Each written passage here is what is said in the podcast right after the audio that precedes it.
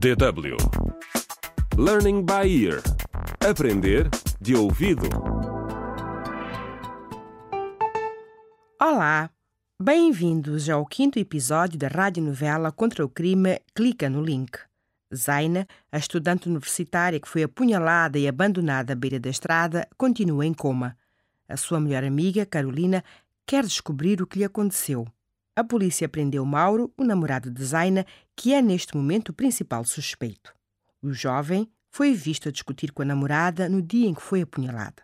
Carolina acredita na inocência do amigo e foi até a esquadra para tentar falar com ele. Carolina, ei, espera. Oh, olá, Telmo. Desculpa, estava distraída. Olha, vi-te a sair da esquadra da polícia. O que é que aconteceu? Ah, queria visitar o Mauro. Primeiro deixaram-me à espera, mas depois disseram-me que não podia vê-lo. Ah, sim, tens de ter autorização do agente que está à frente da investigação. Pois, não sabia. Pobre Mauro. É. Deve estar a sentir-se tão sozinho. E especialmente depois do que aconteceu a Zaina. Mas eu tenho a certeza que ele vai ficar bem. A propósito, como está a Zaina?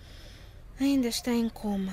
Os médicos não sabem se ou quando ela vai acordar. Olha, lamento muito. Eu tenho tanta pena do Mauro. Ele deve pensar que os amigos pensam que ele é culpado.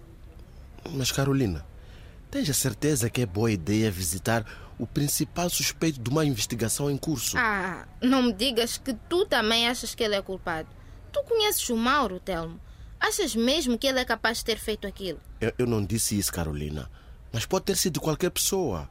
E os criminosos nem sempre parecem criminosos. Eu simplesmente não acredito que ele esteja envolvido. Quero ajudá-lo a limpar o nome e a descobrir quem fez isto a Zaina. E como é que vais fazer isso? Ainda não sei. Tu é que és o perito das tecnologias da informação. Estás a trabalhar com a polícia. Tens alguma ideia?